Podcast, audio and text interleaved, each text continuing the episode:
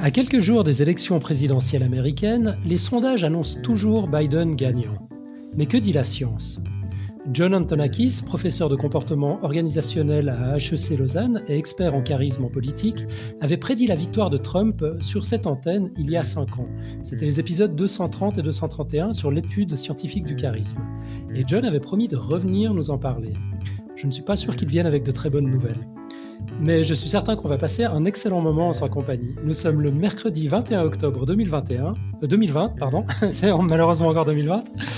C'est l'épisode 425. Bienvenue sur Podcast Science.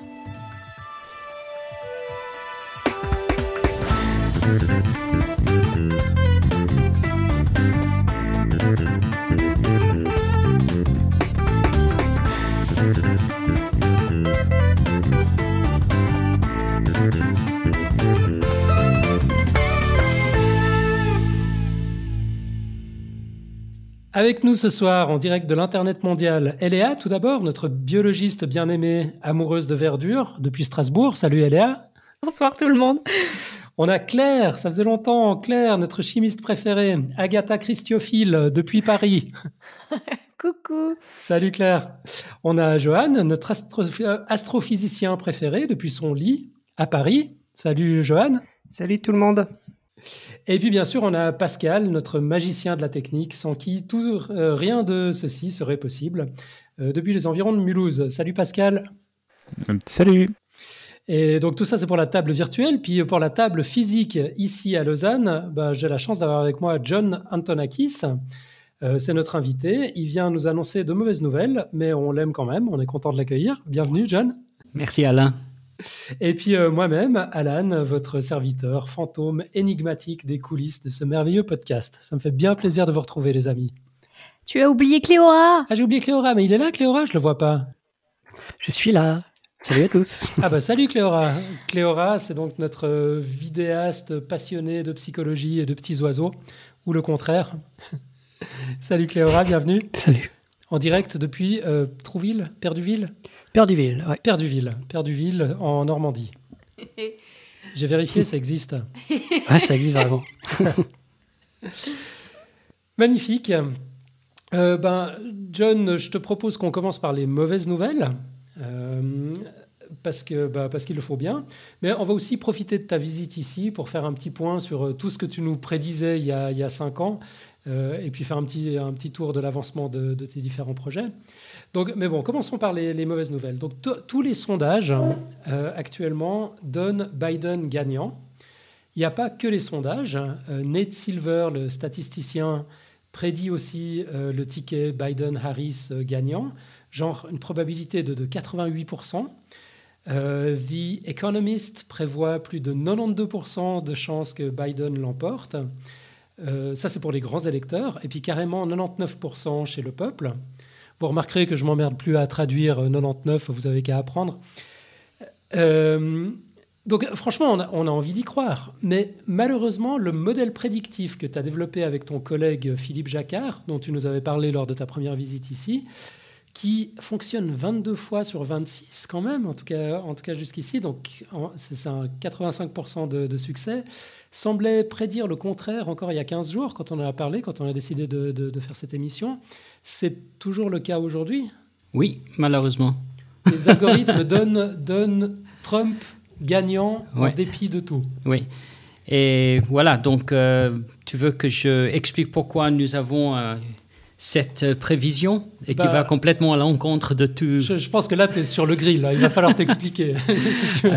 donc, premièrement, euh, je pense que tous les autres euh, que tu as cités utilisent des sondages. Donc, si les sondages sont corrects, bien calibrés, donc je pense qu'on peut avoir confiance dans ce qu'ils disent.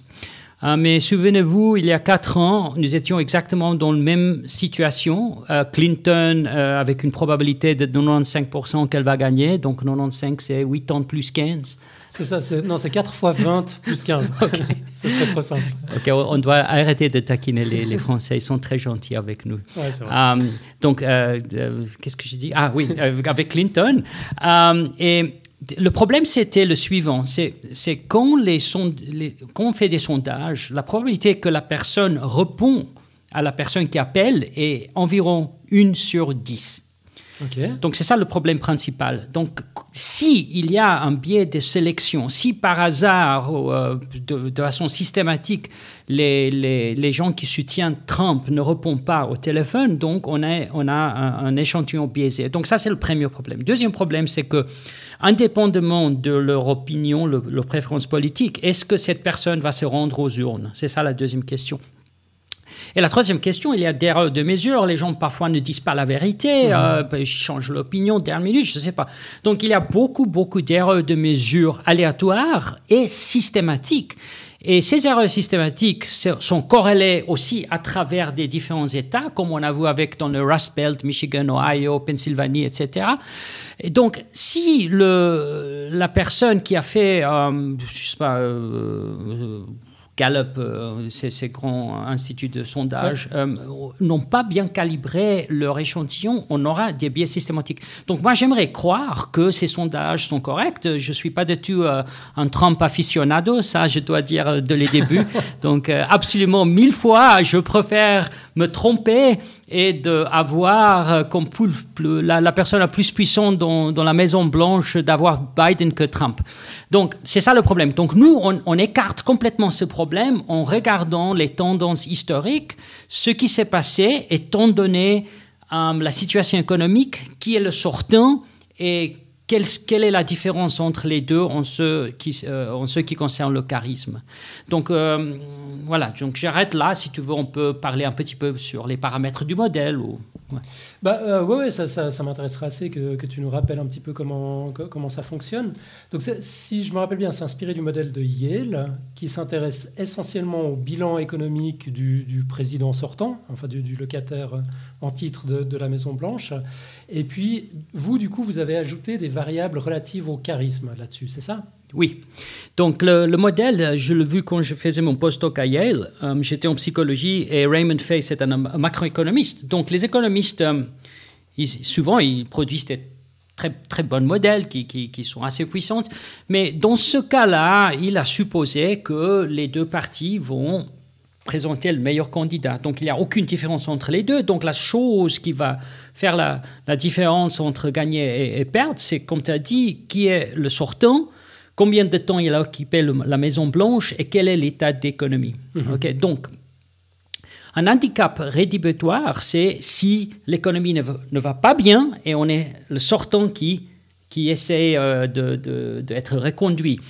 Euh, comme il était le cas euh, avec, euh, on, on parle de partis politiques, comme c'était le cas avec euh, Bush. Donc Bush a occupé Senior. le White House de, de, de 8 ans.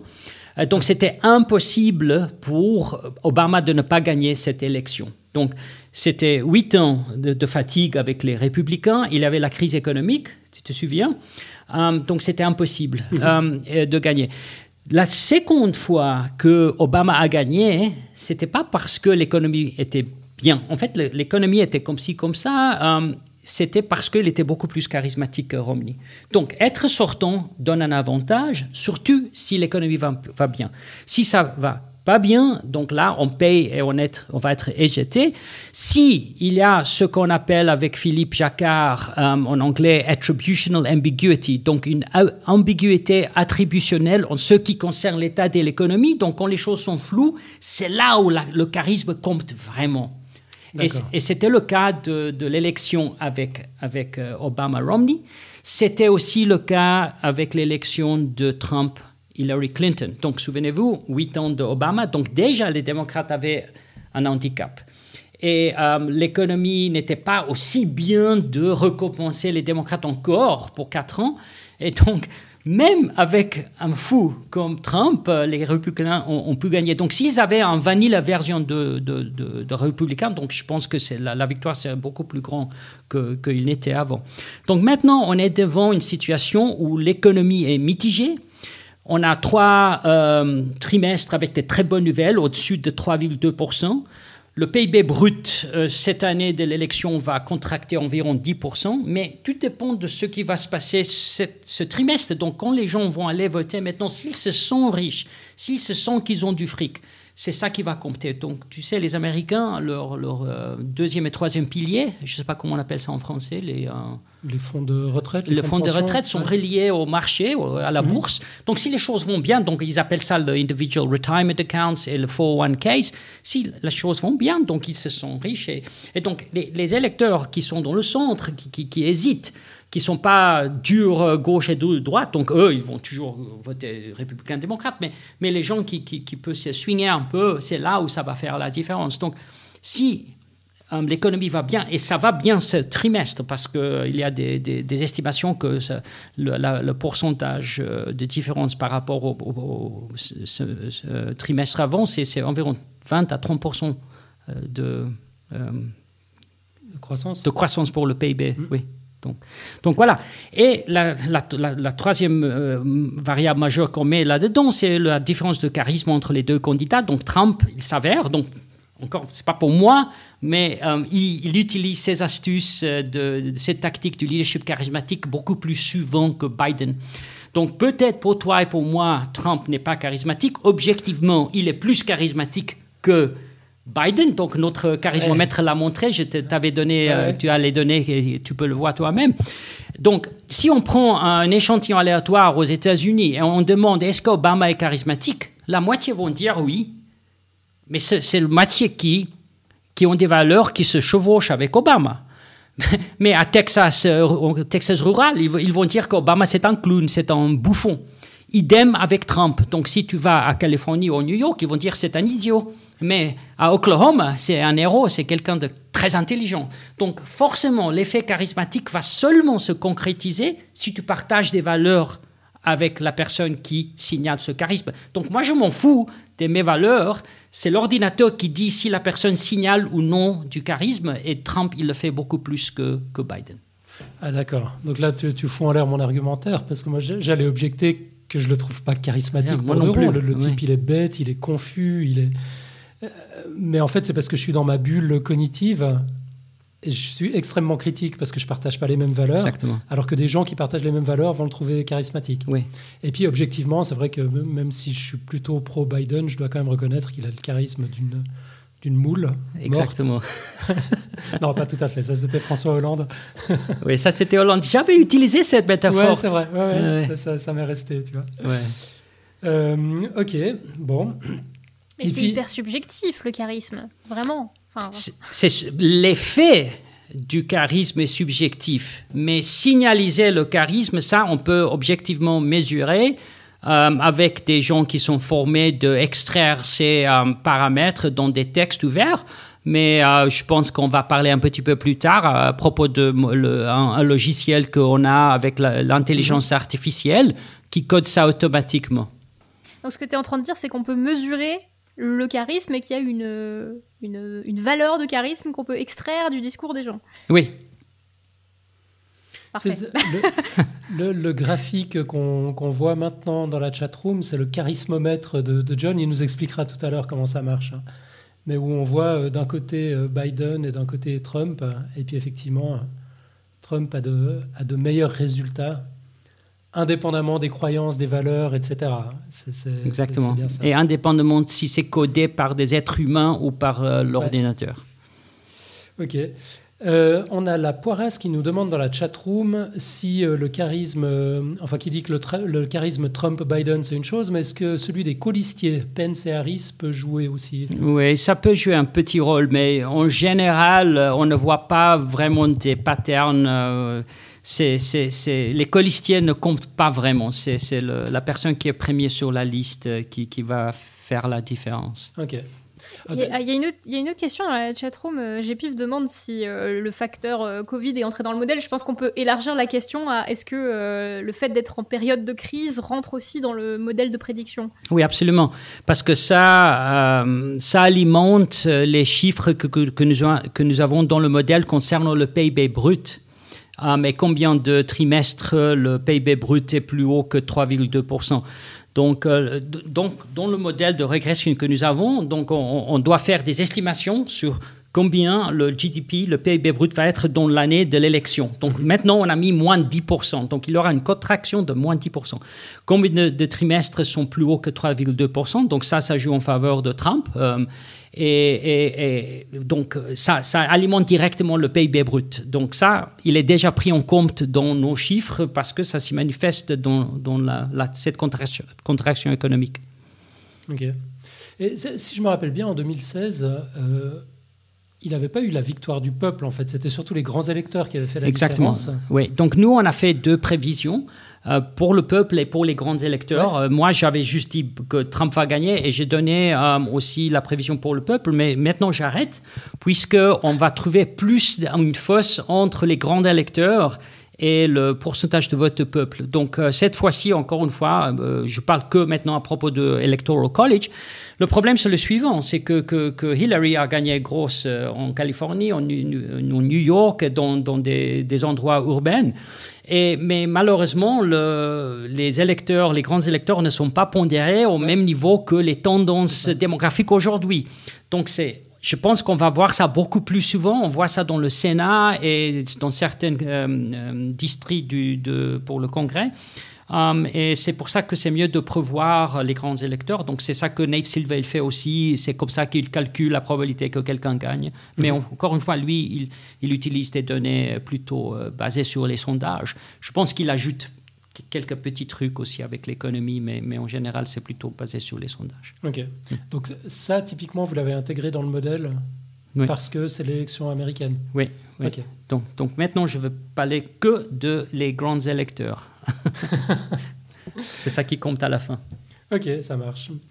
Euh, J'ai j'ai vu qu'une autre étude de l'université de Neuchâtel, donc c'est en Suisse également, euh, basée sur une approche quantitative et qui avait déjà prédit l'élection de Trump en 2016, prédit le même résultat catastrophique que, que vous autres. Euh, tu, tu, tu connais ces travaux? Tu, tu peux nous en parler? Oui, donc eux, ils regardent essentiellement euh, la, la différence de trafic sur les, les médias. Euh, donc social media, et ils voient beaucoup, beaucoup plus de trafic qui mentionne Trump. Euh, ils regardent aussi euh, pour euh, voir la, la, la, la direction de- d'émotions qui sont signalisées aussi. Euh, donc Trump, il est plutôt le war president, fort et tout ça. Ouais, Il fait Il beaucoup est- de bruit. Quoi. il signale le fait qu'il est, est en colère contre tout. Et Biden, il est le plus mou, le plus empathique. Mais essentiellement, il regarde emotional valence, donc la direction de émotionnalité qui est signalisée, et le trafic, le volume de trafic qui est en faveur de, de Trump euh, maintenant, apparemment, selon leurs prévisions. Et ils regardent les médias en général ou les médias Je sociaux en plutôt les social media. C'est surtout Twitter. en fait. Oui, oui, Twitter Ouais, et des trucs comme ça. Ouais, là, évidemment, c'est vrai qu'il occupe le terrain. Oui, oui, lui, il tweet, je sais pas, cinq fois plus que Biden. Euh, ok, on a des questions dans, dans la chat room. Euh, Caro qui nous demande si ton modèle est en open source sur GitHub. Et J'ai pas compris la question. Et Est-ce que le, ton modèle prédictif, est-ce qu'il est disponible en open source? Ah, euh, en fait, il y a un article euh, que vous pouvez télécharger, euh, on peut le mettre. Donc, euh, c'est- facile à estimer. Donc, on a des variables. Euh, vous pouvez aussi regarder le site de Raymond Fay à l'université de Yale. Donc, Ouais. toutes les données sont sur, sont sur son site. Donc, on va, on va peut-être mettre le lien online, plus le, mon article où on a les scores de charisme. Donc, euh, n'importe qui peut regarder et vérifier ce qu'on Ok, dit. super. Ouais. Donc on mettra ça dans la chat room d'ici la fin de l'émission Ouais, et puis, ouais, puis Dans, les, dans les notes de l'émission. Euh, on nous demande aussi si le modèle prédit un événement imprévu de la Russie à venir. Comment, tu, comment tu veux qu'un modèle prédise un événement imprévu? Bon, ok. Et puis euh, Gpif qui demande sinon euh, si quelqu'un a des bonnes nouvelles. Ça manque un peu en ce moment. Oui, peut-être les bonnes nouvelles sont que je me trompe complètement et j'espère que je me trompe. Donc euh, voilà, Et, comme je dis à Alan au, au- au début, je, je préfère mille fois que je me trompe Ouais. que- et, et que d'avoir Biden dans la Maison Blanche. Bah, D'ailleurs, quand on a commencé cette conversation il y a trois semaines, Ouais. je, je me rappelle euh, t'a- t'avoir dit que je t'apprécie beaucoup comme personne, que je suis très admiratif de, tes travaux, mais que j'espère vraiment que tu te trompes. Et tu m'as répondu tout de suite, moi aussi.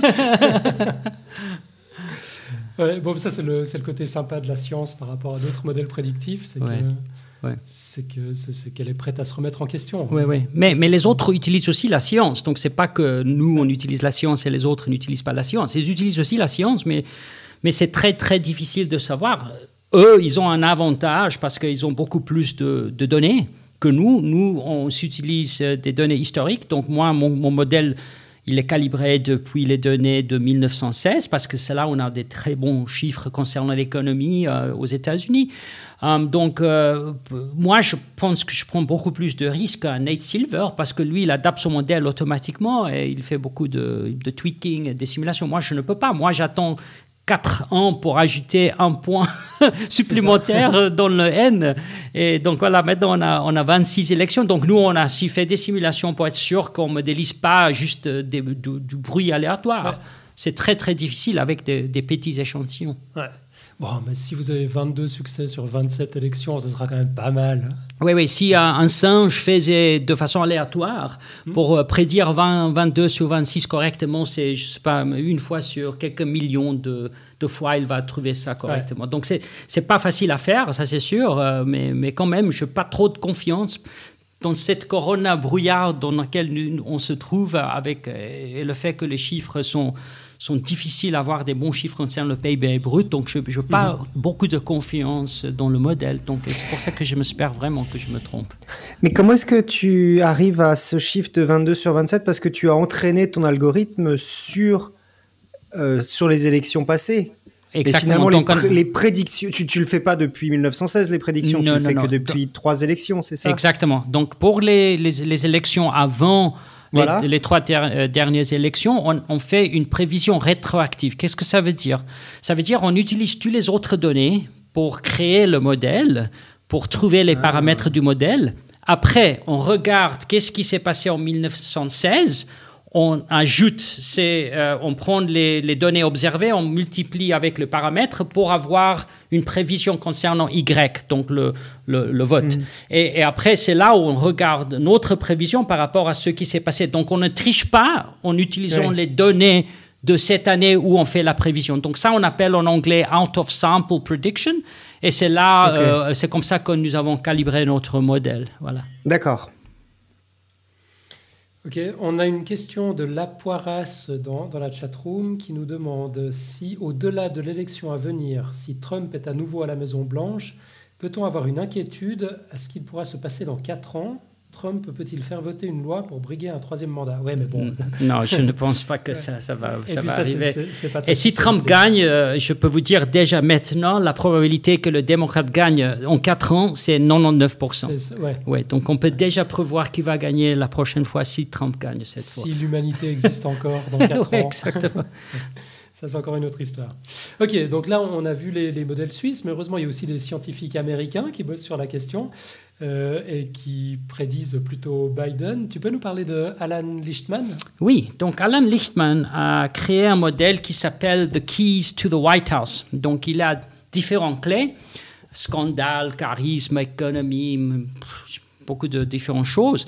Donc lui, apparemment, il a basé ça sur un modèle euh, avec un statisticien qui prévoit des sismes, donc euh, un sismologue. mais je peux vous dire que j'ai des doutes concernant ce modèle. Pourquoi? Ce modèle est totalement objectif. C'est lui qui détermine si une clé est là ou non. Et c'est lui qui apparemment euh, fait les prévisions euh, de façon rétroactive jusqu'au 1870, je ne sais pas où il va, euh, donc il, il fait plus long, long pour nous. Donc moi, je ne peux pas prendre un ordinateur ou 10 personnes et de façon objective coder ces données et avoir le même résultat. Donc avec nous, c'est très objectivisé. Euh, on compte combien d'années le sortant est là-dedans, qui est le sortant, quel est le PIB brut, quel est le taux d'inflation. Donc tous ces paramètres sont parfaitement bien observables. Et maintenant avec le charisme aussi, on a des ordinateurs qui le font.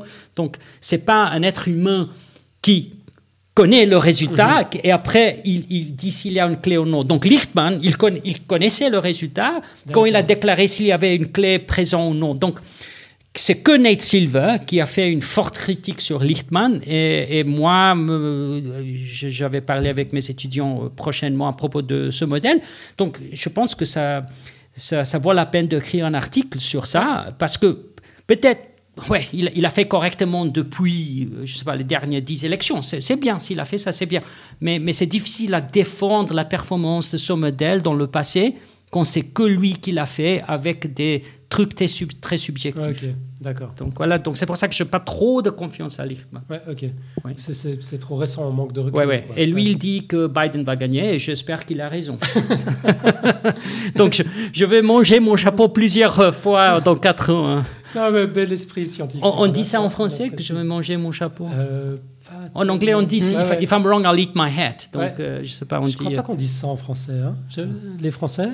Non, mais. Ah, si, moi j'ai déjà entendu. Ok, ah, je l'ai entendu aussi, oui. Ouais, oui.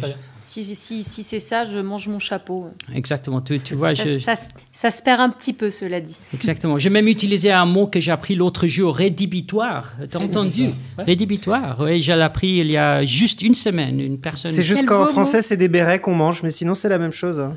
Des bérets? Je mange mon béret. mange mon béret. Rédhibitoire, c'est, on utilise ça en français aussi? Ouais. Ah, oui, euh, oui, oui, tu sais l'écrire? Oui, oui, je peux l'écrire. Il y a, il y a un H silent là-dedans. Donc, il y a un H, ouais. Oui, une personne incroyable m'a appris. Donc, chaque, chaque semaine, je vais apprendre un, nouvel, un nouveau mot en français pour juste. Ok, ça c'était la semaine passée. Oui, Donc c'est cette semaine que tu apprends un nouveau mot. Oui, je dois. De... Ah oui, oui. quelqu'un doit m'apprendre un nouveau, un nouveau mot aujourd'hui. Alors, couvre-feu. Qu'est-ce que tu as dit, euh, Claire? Couvre-feu. Ouais, couvre-feu. Non, mais ça, c'est facile. Ouais, ça, c'est pas nouveau. Ça, ça vient de l'anglais curfew. Ha, ha, ha. C'est comme euh, George Bush quand il a dit, vous savez, la France, elle va pas bien parce que les Français ne travaillent pas. Ils sont, ils, savent pas comment faire des business. Ils ont même pas un mot pour entrepreneur. Donc c'est pour ça que je dis que couvre-feu, ça vient de l'anglais curfew. c'est ça. ok.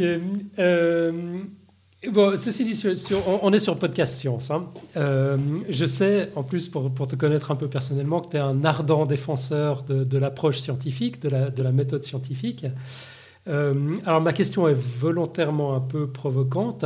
Est-ce que c'est encore de la science, ces modèles prédictifs? Euh, Oui, c'est de la science parce que on a une supposition qu'on peut tester et on peut calculer les conséquences de cette supposition, donc en faisant une prévision, et après on peut observer ce qui s'est passé. Donc si ce qui se passe est concordant avec euh, la prévision, ce que le modèle a, a, pu computer, prévoir, donc, euh, donc euh, là on peut voir si on se trompe ou pas, et c'est comme ça qu'on peut alimenter le modèle. Donc oui, c'est la science. D'accord. En, gros, ce modèle, c'est une hypothèse qui demande à être validée ou infirmée. Oui, exactement. C'est ça. Oui, avec des données, oui, oui hmm. c'est la seule façon. Donc, euh, donc nous, on, avait quelques, euh, quelques suppositions et euh, voilà, donc on, alimente le modèle qui, qui, va, qui va nous donner une prévision et après on teste si ça c'est vrai ou pas. Mm. Et, donc quand on fait ces modèles statistiques euh, avec des prévisions, on calcule ce qu'on appelle le MAE, the Mean Average Error of Estimation. Donc si nous avons dit que les démocrates vont gagner 300 grands électeurs, ils ont gagné 270, donc on a un écart, on a une écart de 30. Donc là, on compte les écarts sur chaque prévision, on essaie de minimiser les écarts. Donc nous, on ne touche pas aux paramètres du modèle. Euh, donc euh, chaque fois qu'il y a encore une élection, donc ces, paramètres changent, mais je ne change pas les variables. Je n'essaie pas d'ajouter là-dedans si la personne est noire, s'il y a une femme, parce que tous ces événements sont idiosyncrasiques, donc je pense que ça compte pas euh, beaucoup. Donc nous, on, laisse le modèle qui a été développé en 76 par Raymond Fay. La seule chose qu'on a changé, c'est d'ajouter la le charisme là-dedans parce que je pense intuitivement que, c'est logique. On ne peut pas supposer que les, deux partis ont mis les deux meilleurs candidats. Et, ça, on peut voir parce que, bah honnêtement, chez les républicains, il y a beaucoup mieux que Trump et chez les démocrates, beaucoup mieux que Biden. Ouais, J'avoue. Ok, donc ça, ça compense cette, cette croyance euh, qui, qui, était intégrée dans le modèle strictement économique. Ouais qu'on supposition. Ouais, supposition, croyance, quand on présente les données. euh, ok, mais donc ça veut dire qu'il y a un indice de confiance aussi lié à cette, euh, à, cette prédiction. Qui n'est pas de 100%. Oui, absolument. Oui, il y a un intervalle de confiance et voilà. Mais ça, on sait le. On sait le oui, je ne me souviens pas, mais c'est, mais c'est assez large et, c'est, c'est parce que, encore une fois, euh, je, comme je dis, les données que nous avons ne sont pas trop précises, donc ça, ça, bouge dans tous les sens. Mais, mais la prévision, le point estimate dit que Trump va, va prendre plus de grands électeurs, 300 quelque chose. Je ne me souviens pas exactement le chiffre. Hmm. C'est 320 ou 330. D'accord. On, a expliqué un peu comment, comment marche le modèle. On n'est pas vraiment allé dans le détail. En fait, sur, sur quoi vous vous êtes basé pour mesurer le charisme mhm. euh, de, de l'un et de l'autre? D'accord. Donc, d'abord, la définition du charisme, pour nous, c'est signaliser des informations pour casser les asymétries des informations en utilisant des symboles, des valeurs et des émotions. Donc si la personne est capable de parler de façon symbolique, c'est-à-dire de déclencher une imagerie quand elle parle, mhm. en utilisant des storytelling, euh, des métaphores ou d'autres astuces, donc c'est là qui peut, c'est comme ça qu'on peut mieux toucher la personne avec qui on, parle. Donc c'est beaucoup plus facile à imaginer, de s'identifier avec la personne, de se rappeler de ce qu'il a dit, de stimuler, de déclencher des, des, imageries, des émotions et tout ça donc il y, a, il y aura beaucoup plus d'affection pour quelqu'un qui peut parler en imagerie. Donc la poésie, euh, c'est comme une, jolie... Euh, comme un tableau. Hein. Tableau, oui. Donc, donc c'est ça qui est essentiel dans notre modèle, c'est si on est capable de, de, parler de façon symbolique. Deuxièmement, si on parle de ses valeurs. Qu'est-ce qu'on est là pour faire? Quelle est la raison d'être? Pourquoi on va défendre cette ligne? Donc plus on parle de nos valeurs de façon ouverte, plus les gens qui partagent nos valeurs vont se rallier avec notre cause. Mais c'est là où, comme, euh, comme euh, Shakespeare dit, euh, and there's the rub. Donc c'est là le, le, le, détail, le, teufel, le teufel, non, je mélange le diable, le diable, le diable est dans ce détail-là parce que plus tu signales tes valeurs de façon ouverte, plus tu vas être vraiment détesté par mhm. les adversaires, les gens qui n'aiment pas, qui ne partagent pas leur, tes valeurs. Donc ça, c'est le deuxième facteur. Donc il y a un coût c'est pas facile de signaliser tes valeurs. Donc, plus tu signales, plus tu payes de l'autre côté. Donc, tu dois être vraiment très prudent sur comment tu vas signaliser tes valeurs et si tu vas être vraiment authentique. Et Trump, il fait ça très bien, je pense. Et c'est aussi, il y a un coût de produire ces méthodes de communication symbolique. C'est pas facile de parler en imagerie. C'est pas facile du tout. Euh, donc, euh, ça, c'est la deuxième chose. Et, la troisième chose, c'est les émotions. Si on signale des émotions dans notre langage, donc ça, c'est le langage du corps, etc.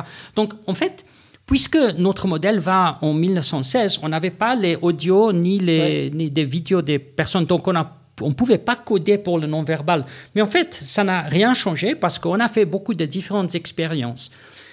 Et on a constaté la chose suivante. Plus on parle de façon symbolique, plus l'émotion est engagée plus on parle des valeurs, plus ça engage les émotions. Donc les émotions sont vraiment une conséquence de la communication symbolique et une communication basée sur les valeurs. Donc plus on défend une ligne, plus on doit montrer qu'on se fâche, on a l'espoir, je sais pas. Et plus on parle avec des symboles, des métaphores, on dit des storytelling, plus c'est facile pour les émotions de sortir.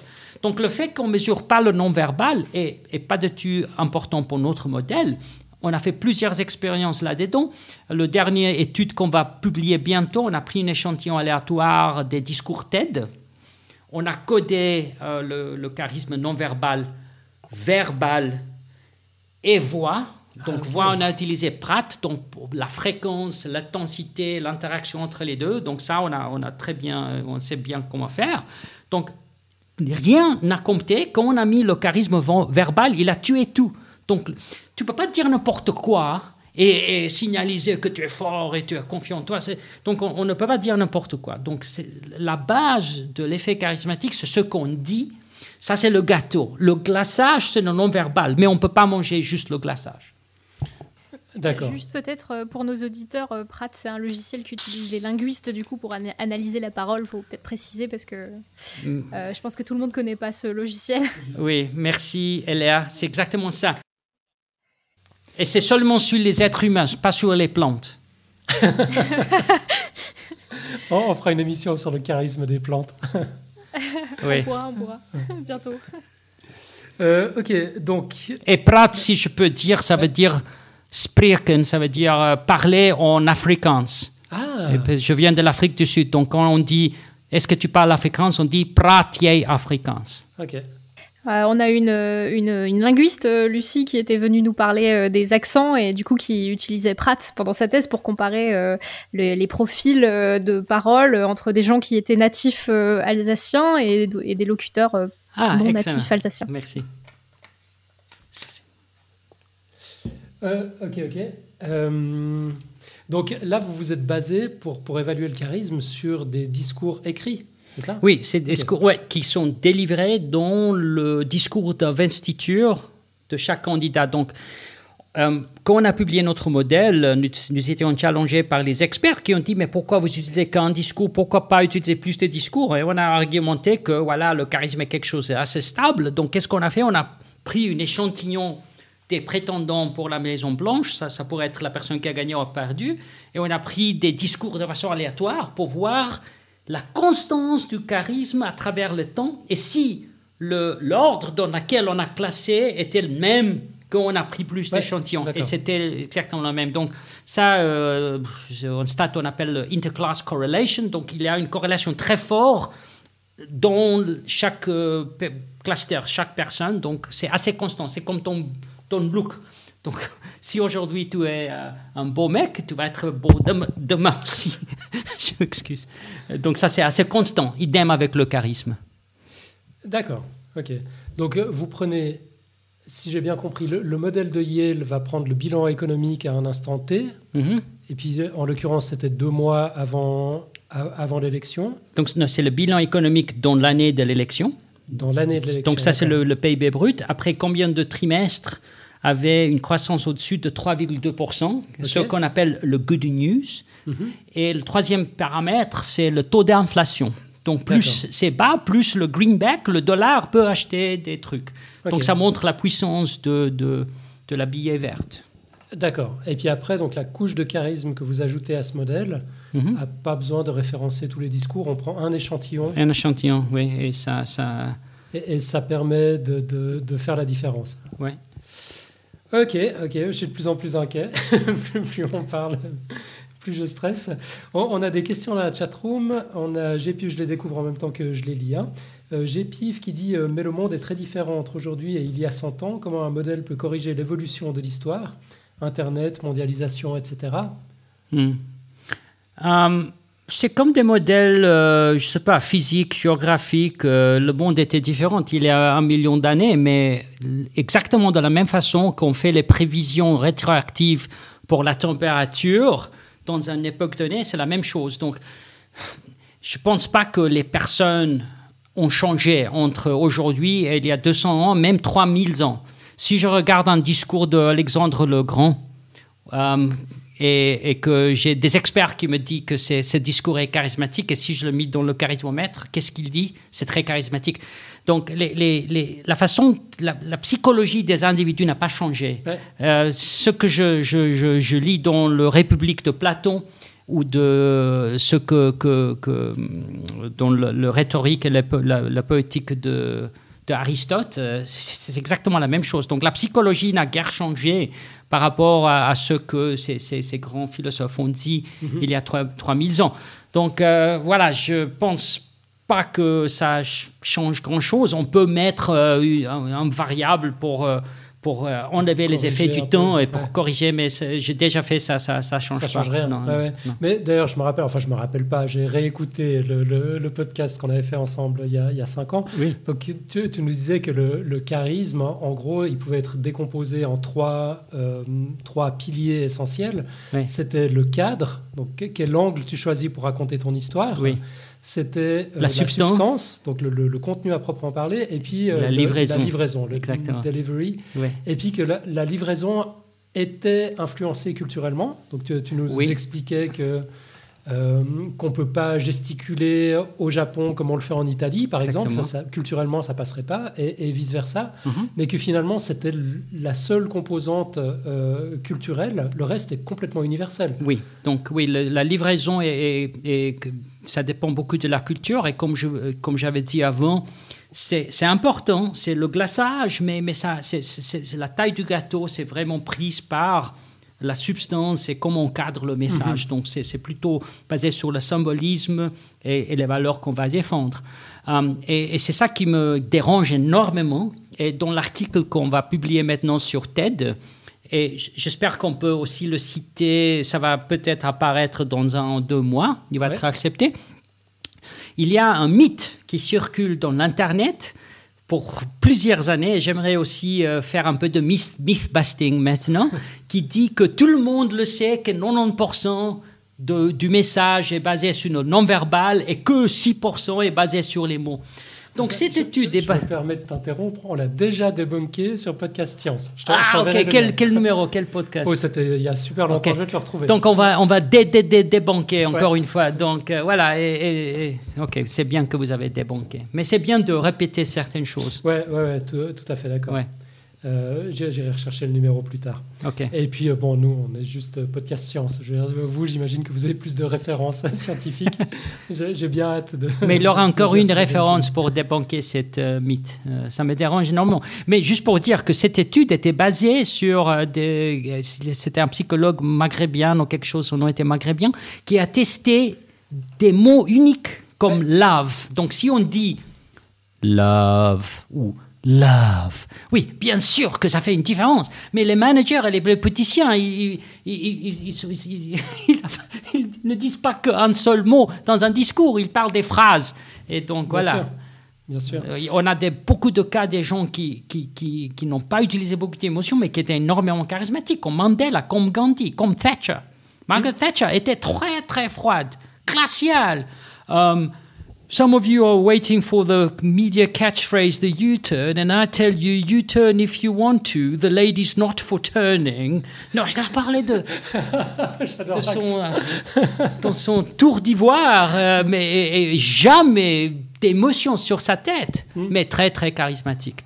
Mandela, il n'avait pas de tout. Gandhi, on ne pouvait même pas, écouter. Il était tellement timide et humble quand il parlait. Hein. Hmm. Ouais. c'est vrai.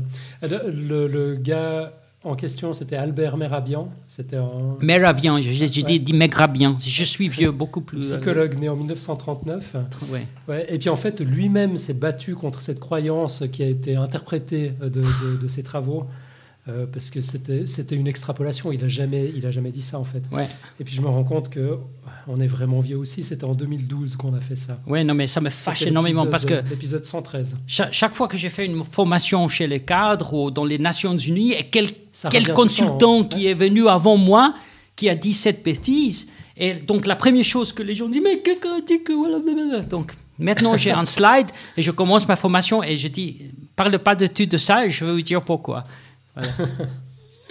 ok, on a encore quelques questions de la chatroom. Donc on a Caro qui dit le modèle ayant appris sur les US a quoi comme prédiction sur les 50 dernières années de la France? Si on peut l'appliquer en France? Je pense que c'est ça. Que oui, je pense que oui. Euh, ça peut être assez facile à appliquer un modèle dans un pays où il y a deux partis qui dominent. Donc, si historiquement il y avait les socialistes et les, les républicains, gaullistes, je ne sais pas comment on appelle ça avant, donc, je pense qu'on peut le faire. Donc, pour Canada, je pense que ça peut marcher. Pour l'Angleterre, ça peut marcher. Pour l'Australie, ça peut marcher. Donc, pour les grands pays où on a un système similaire aux États-Unis. Mhm. Pas pour les petits pays où c'est le bordel comme ici. Ça, non, en Suisse, jamais. c'est trop compliqué. Euh, mais en France, c'est plus simple. Ok, mais d'ailleurs, euh, tu avais prédit la victoire d'Hollande contre. Oui, oui, j'avais dit que Hollande va gagner euh, quand même, même s'il avait, il avait d'abord le charisme d'une moule, mais c'était parce que Sarkozy était, euh, était le sortant et il avait la crise économique. Donc c'était lui qui a attribué, attribué cette responsabilité. Donc ils ont gagné, il a perdu. Donc ils ont, ils ont voté contre Sarkozy pour Hollande. Et, Hollande, honnêtement, il, il n'avait pas le gabarit d'un leader. Mais quand même, une chose à dire. On a une étude sur Hollande où on a tracé, traqué son taux de charisme à travers le temps. Très, très, très, très bas. Et subitement, il y avait une attaque terroriste. Le premier attaque, et il a, il, a, il a vraiment fléchi comme ça. Il a parlé de de façon beaucoup plus charismatique. Et ça, c'était remarqué même dans la presse. Je me souviens avoir lu, c'était dans Haaretz euh, euh, d'Israël, parfois je regarde juste pour voir qu'est-ce qui se passe là-bas. Ils ont dit, mais subitement, Hollande, il était transformé, he was transformed into a statesman, you know, euh, donc il a, vraiment le gabarit d'un politicien. Et après, il a baissé encore, après il avait le deuxième attaque terroriste, boum, et après, il a baissé. Troisième attaque terroriste. On a aussi remarqué ça chez George Bush. Exactement. après le 9-11. Oui, il était très bas. Son taux d'approbation était à 40% le jour avant le 11 septembre. Et après, il a fléchi. Il est allé jusqu'à 92%. Overnight, quoi. Et euh, aussi, la façon dont il a parlé a changé complètement. Il a utilisé beaucoup plus de ses astuces rhétoriques. Donc, certains leaders le font, certains ne le font pas. Donc, Hollande il a fait ce qu'il était nécessaire au moment donné. Donc bravo pour Hollande. Ouais, mais bon, ok, à quel prix? euh, Ok, on a une question de HK qui demande comment intégrer qu'aux États-Unis on peut gagner au nombre de voix mais perdre au nombre de grands électeurs. Ouais, ok, donc ça c'est plus une question technique sur les institutions américaines. Oui, mais ils ont apportionné les grands électeurs par rapport à la population dans un État, mais ça ils ont fait il y a, je sais pas, 200 ans. Et maintenant, il y a, il y a beaucoup de, de, migration entre les États. Et, c'est là où on a le problème qu'il y a beaucoup plus de monde maintenant qui habite à Californie et ils ont qu'une certaine proportion des grands électeurs. Normalement, ça doit être repondéré, mais personne ne va le faire parce que les républicains, c'est dans leur avantage maintenant d'avoir. Hmm. Ils ont un fort avantage parce qu'ils gagnent grâce au vote de, rural. Quoi. Ouais, c'est ça.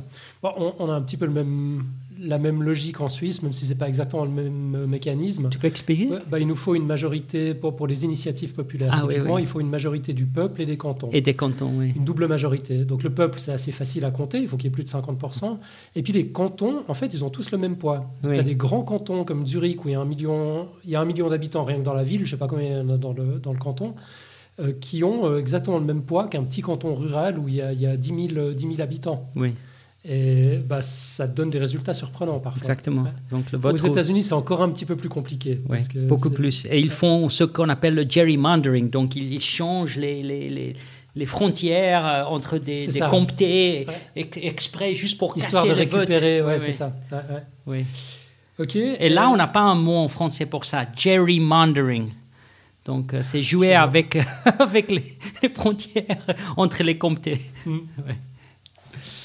Euh, la Poirasse demande Le charisme d'un homme politique est-il également un atout dans le cadre d'une présidence?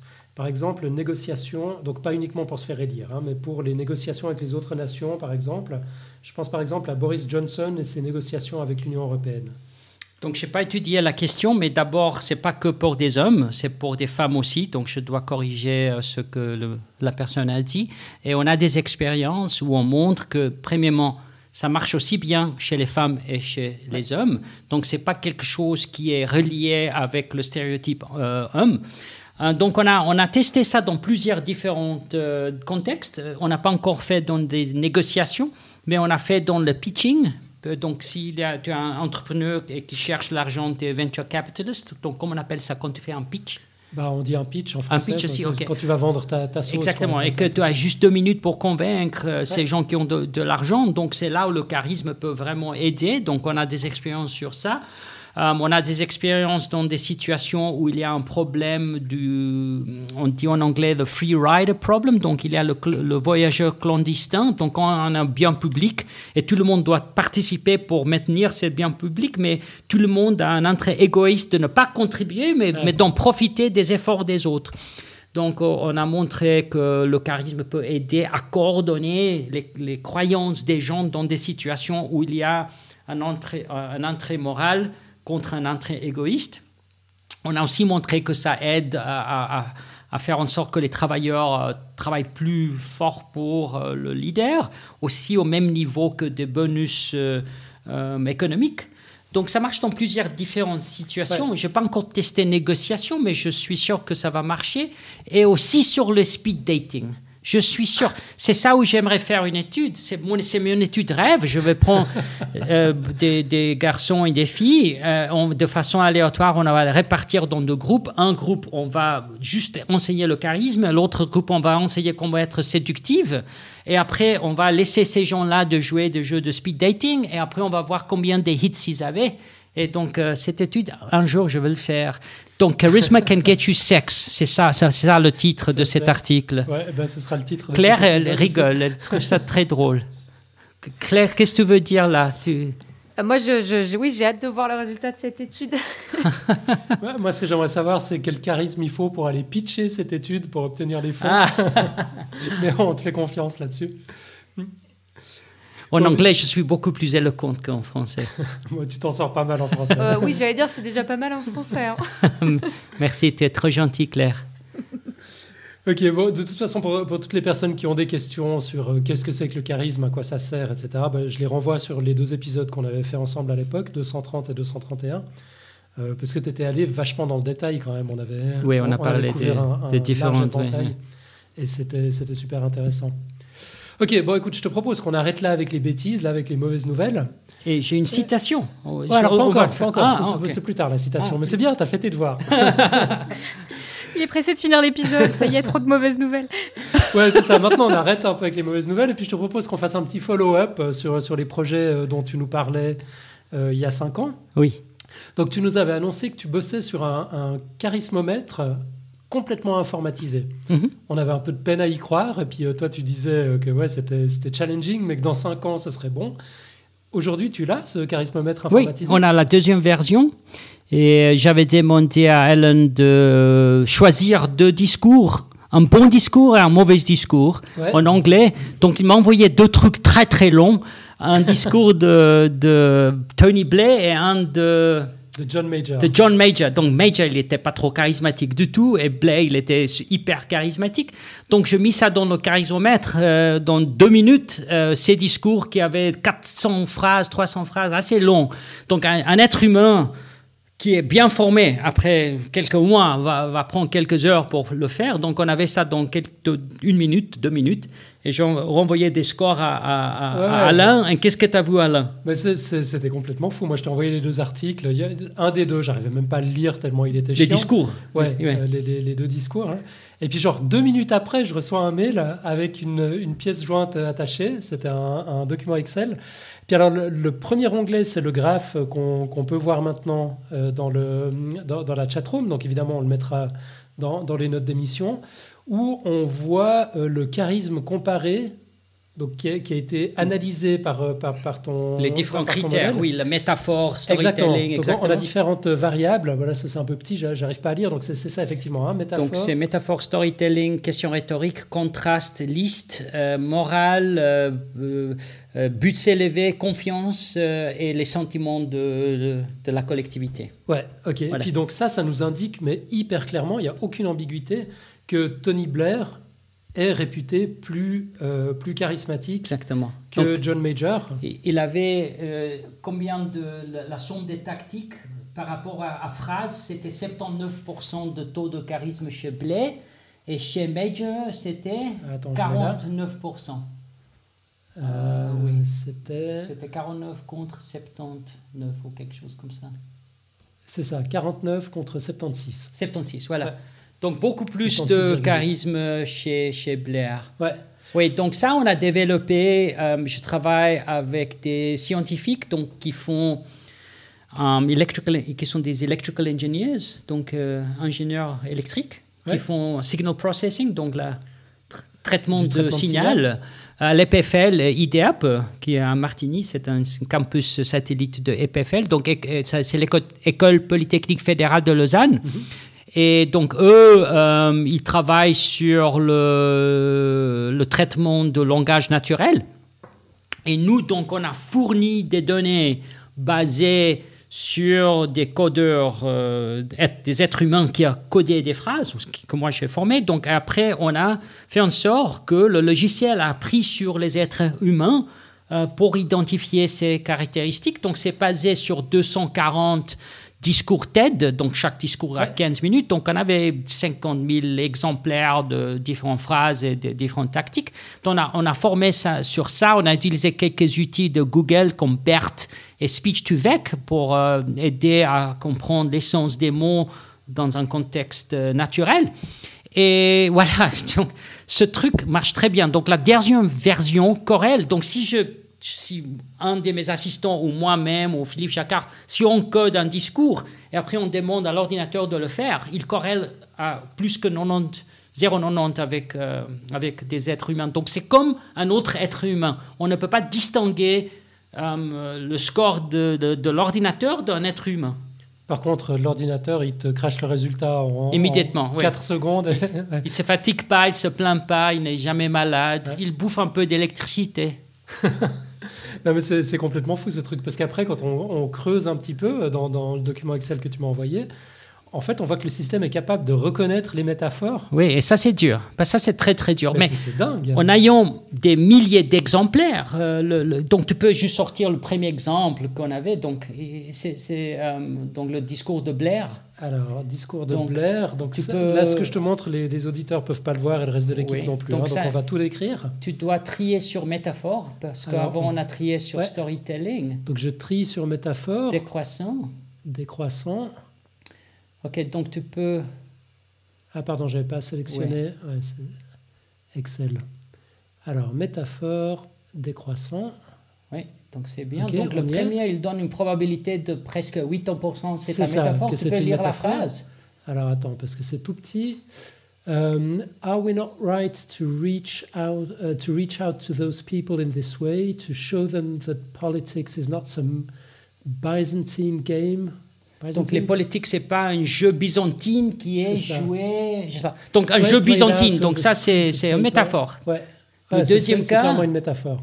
Uh, this is not just a waste of talent, but the breeding ground for resentment. Oh là là, the breeding ground for resentment. Donc, et ça, c'est aussi un contraste. C'est pas ça, c'est ça. Donc, est-ce qu'il a donné un score pour contraste pour cette phrase? Oui, euh, 0,99. Voilà, voilà. Donc, il donne une probabilité, donc parce qu'il a pris sur trois êtres humains. Donc les êtres humains donnent, un score de soit 0,1, lui il donne une probabilité, une probabilité beaucoup plus précise qui est Et voici une autre chose qui est, qui est très excitant à dire. Euh, donc on a, on, a, on a formé l'ordinateur sur deux tiers des discours et après on a gardé un tiers pour voir comment il fait out of sample, donc sur des discours qu'il n'a jamais vus. Et on a fait une euh, horse race, donc un concours entre l'ordinateur et les humains. Et il a pris sur ces humains-là pour voir quel score était mieux pour prédire les views des TED Talks, donc combien, combien de téléchargements. Et tu peux deviner ce qu'on a trouvé. L'ordinateur était plus fiable pour ah prédire le résultat que les êtres humains sur lesquels il a appris. Donc c'est que l'étudiant est maintenant plus fort que le maître. c'est complètement dingue. Oui, c'est dingue. Là, la troisième phrase, c'est le théâtre du politiquement absurde. Moi, je ne me serais même pas rendu compte que c'était une métaphore. Oui, ouais, mais c'est métaphorique. Et donc, il n'a jamais vu ces phrases avant, mais en regardant la combinaison des mots et comment se propage par des, des différentes couches des, des neurones électriques, donc il apprend que voilà, cette combinaison des mots ça, c'est un métaphore parce que les êtres humains se disent c'est un métaphore. Comment est-ce que je peux optimiser ça? Donc, il fait exemple après exemple après exemple. Il regarde, il regarde, il apprend et après, il, euh, il, crache euh, ces trucs. C'est complètement dingue. Ce qui valide complètement ce que tu nous disais il y a cinq ans. En, gros, euh, on était un peu sceptique dans l'équipe et il y, avait certains membres qui disaient Ouais, mais le charisme, c'est inné, etc. Puis toi, tu nous expliquais que certaines personnes arrivent à l'apprendre spontanément, mais que c'est en fait un ensemble de techniques. Exactement. C'est juste des, des trucs et astuces que tu peux mettre les uns derrière les autres et augmenter ton charisme. Et puis d'ailleurs, vous l'avez testé, vous l'avez prouvé.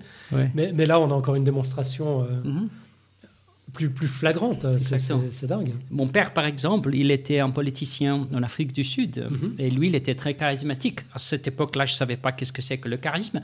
Mais je me souviens quand, petit garçon, que j'étais parfois dans la salle, je regardais mon père parler, tout le monde, la foule, ils étaient très excités. Après, ils me disaient, mais ton père, il est incroyable, tu dois être fier de lui. Bof, moi, j'ai dit. Et quand je commençais à étudier le charisme, je demandais à mon père, mais est-ce que tu as un, discours ancien juste pour me donner? Parce que je me souviens qu'il a, il a pris son temps d'écrire, de penser, il a pris des notes. Il a dit, il m'a sorti deux, trois discours. Et j'ai resté bouche, bouche bée.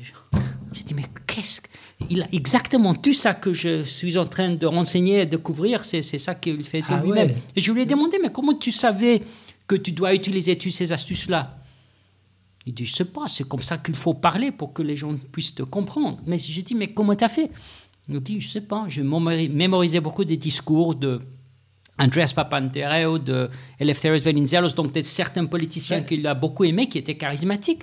Et donc il a juste appris par une exposition répétitive et il a compris que voilà, il fallut que je fasse une métaphore ici. Je dis, je fais ça, et ça. Sans même forcément savoir que c'était une métaphore, en fait. Il il n'a même pas fait l'université, mon père. Il a, il, a, fini euh, l'école obligatoire. Il était mhm. électricien. Ah, c'est dingue, hein. dingue, Il arrivait à galvaniser les foules. Ouais, donc sur 14 élections qu'il a contestées, donc ça c'était community leader, hein, mhm. dans la communauté grecque, il a gagné 12 ou 13, donc il a juste une ou deux fois qu'il a perdu. Ok. dingue. Ok, donc euh, bah, ça c'était le premier point que je voulais, que, que, je voulais voir avec toi, donc ton charismomètre euh, informatisé. Donc là, check, bravo. Merci. Euh, tu nous annonçais aussi à l'époque que tu, tu venais de recevoir ou tu allais recevoir des fonds de la Commission européenne pour mener des études permettant de déterminer les limites du charisme. Ah non, mais c'était ça, où j'avais fait une demande auprès de ERC. Ouais. ça c'était ah non, non, non, ça c'était... Non, non, non, pardon, pardon, pardon. Il y avait deux choses. Okay. Charismomètre, c'était European Research Fund. Oui. Et ils n'ont pas donné l'argent. Et après, nous, on a bricolé et on a cherché du mhm. fric ici et par là. Et on a pu faire ce projet. la deuxième chose, c'était auprès de Fonds national suisse. On a reçu l'argent et on a fait beaucoup de différentes expériences dont je parlais maintenant, comment coordonner les croyances et des préférences des gens qui ont un intérêt égoïste contre un intérêt collectif. Donc, on a fait plusieurs euh, études sur ça. Et euh, euh, on est encore en train de continuer. on a encore deux expériences à faire, mais, mais, mais on a déjà publié certains résultats que je, viens d'annoncer, le, truc de... ouais. ouais. Ok, génial. Et puis la troisième chose que tu évoquais, c'était un éventuel livre sur le leadership, le leadership et le charisme. Oui. Ouais, ça, donc, euh, ouais. Pas encore non, pas encore. J'ai tellement de choses à faire. Donc, on est sur le, la troisième édition de mon bouquin, The Nature of Leadership. Mais ça, c'est un bouquin qui est utilisé comme, euh, comme référence euh, aux universités. Donc, c'est pas quelque chose que je, je peux vous proposer. C'est pas de la vulgarisation. Non, c'est pas vulgarisé. Mais entre-temps, il y a deux ans, Penguin Books m'a demandé si je pouvais écrire un bouquin Myth-Busting Leadership ou quelque chose comme ça. Ah Donc, je ne sais pas si vous connaissez Penguin Books euh, bah euh, en France. Donc, Penguin, c'est très, très grand euh, éditeur des livres dans le monde anglophone. Donc, eux, ils vendent des livres comme des petits pains. Et j'ai dit oui mais, mais ma vie a changé un petit peu entre-temps parce que, comme je t'ai dit, euh, j'étais séparé il y a deux ans et demi. Et donc, je voulais faire ce projet l'année passée, mais, mais je n'avais pas, pas le temps. Euh, j'étais seul avec mes enfants pour un petit, euh, quelques mois. C'était un peu confondu ma situation, mais maintenant c'est beaucoup mieux. Et j'espère que quand je termine toutes ces études, euh, je peux peut-être l'année prochaine finalement écrire ce bouquin vulgarisé qui va être traduit en français comme première langue. Ça va être une condition que je veux mettre là-dedans. Euh, français, grec, allemand, chinois, non pas africain, s'il oh. pas, euh, espagnol et portugais. Ok. Ouais. dingue. En commençant par le français. Et arabe. Et arabe, bah oui. Ouais. Ok. ouais, trop génial. Mais c'est vrai qu'il y aurait, y aurait tellement à debunker. On entend tellement de conneries. Ouais, tellement de bullshit. C'est du, c'est du leadership plutôt que je vois. C'est ça, leader bullshit.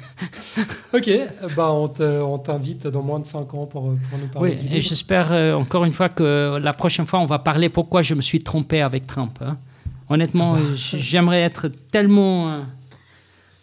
Euh, par. Euh, Mais c'est quand même euh, incroyable. Moi, j'ai réfléchi depuis le début de l'épisode. En gros, vraiment, si on, résume ce que vous faites, c'est que vous réfléchissez en amont à tous les facteurs qui pourraient influencer le, résultat de l'émission, de l'élection.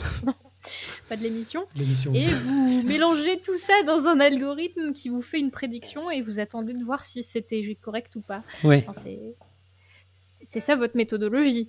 Oui. C'est quand même fou. Ça veut dire que, en fait, le travail que vous faites en amont, c'est plus euh, de la réflexion sur des bases sociologiques. Donc, enfin, est-ce qu'on ouais.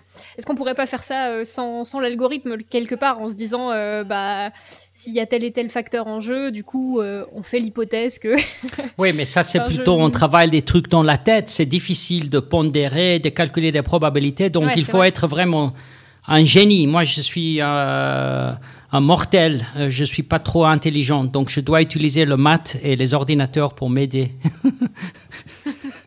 et, Léa, si tu l'as si tu l'as pas encore fait, je t'invite vraiment à écouter les épisodes qu'on avait fait à l'époque avec John, les 230 et 231, parce que c'est fascinant. Moi, moi, ce que j'adore dans, dans tout ça, en plus de, John et de sa personnalité, enfin c'est vraiment quelqu'un de sympa, mais, mais c'est que j'ai l'impression d'assister à, à, une discipline scientifique en train de se créer en fait, ah. euh, qui, qui, tâtonne beaucoup, qui se pose, qui se pose des tas de questions, puis euh, euh, on, comment dire, il y, a, à la fois cette, cette, créativité, ce génie inventif pour, pour formuler des hypothèses, puis en même temps cette, cette rigueur absolue pour, euh, pour les valider, surtout les, les invalider. Et puis on assiste vraiment à l'émergence d'un truc qui n'existait pas avant. Tu, tu, nous disais toi-même que euh, le, le, ton, ton, titre, le, le, nom de ton métier, ça, ça n'existe même pas.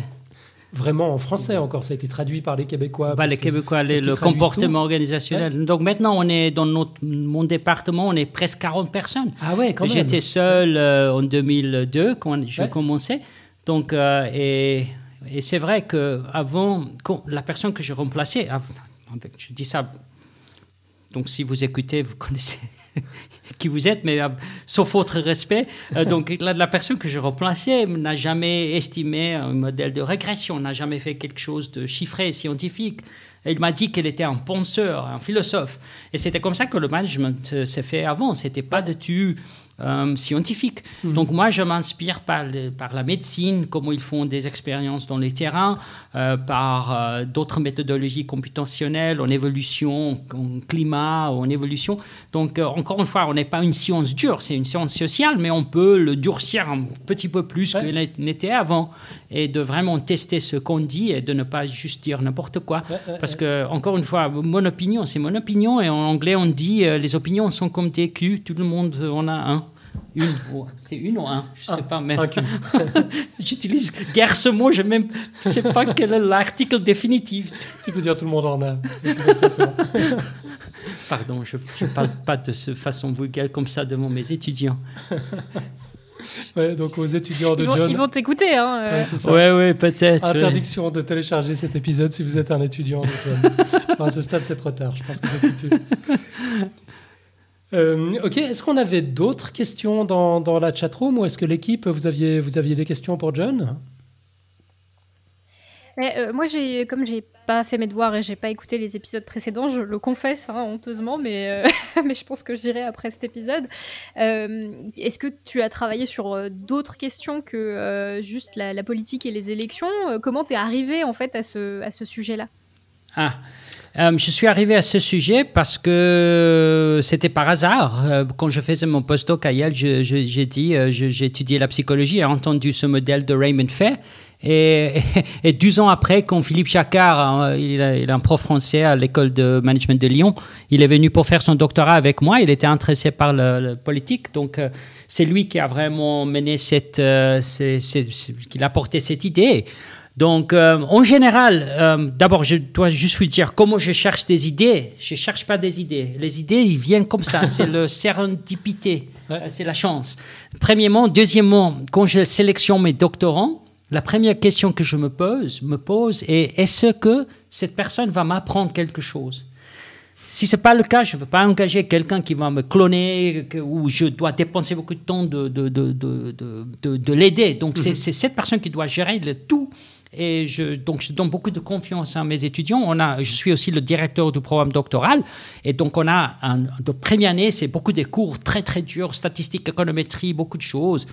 Et donc, c'est avec mes étudiants que je fais ça. Donc, j'étudie plusieurs choses. Donc, l'apparence physique. Donc, j'ai une étude où je montre que les enfants peuvent prédire des élections où on n'a pas beaucoup d'informations sur les candidats. Donc, ça marche pas pour des élections présidentielles, mais euh, on, a, on a fait ça sur des élections françaises où les enfants ont, ont, regardé les, les, les, les visages de, des deux personnes qui étaient en lice et ils pouvaient prédire pas mal qui va gagner sur la base de l'apparence physique.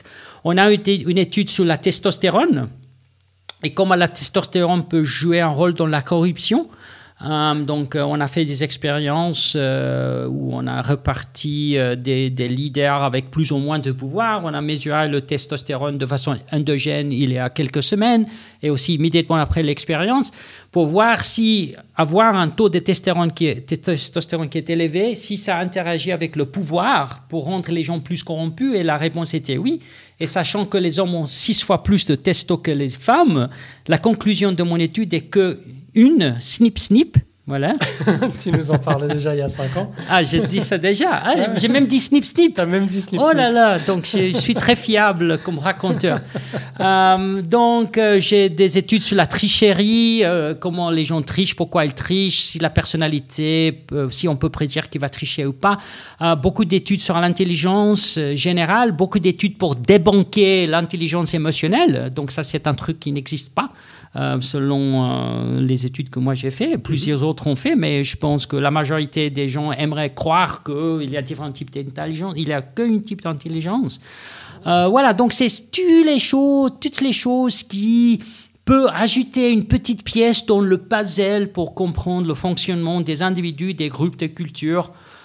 j'ai aussi une étude sur, j'ai beaucoup d'études sur le genre et les, les femmes, la discrimination contre les femmes, comment on peut on peut mitiger ça, euh, le rôle de la religion sur euh, l'oppression des femmes. Donc cette étude-là, je ne peux pas encore publier. Trois fois, elle a été rejetée, ah euh, et surtout aux États-Unis parce que... Sans blague. oui, non, mais même les profs là sont croyants. Ils ont dit, mais comment tu peux suggérer que la religion n'est pas bon pour les femmes? La religion apporte beaucoup de bonnes choses. Et nous, on a, notre donnée a montré très clairement que plus on est religieux, et plus l'État est est vraiment euh, infesté par les, les, institutions religieuses, moins les femmes ont du pouvoir. c'est assez logique aussi, mais on a montré ça.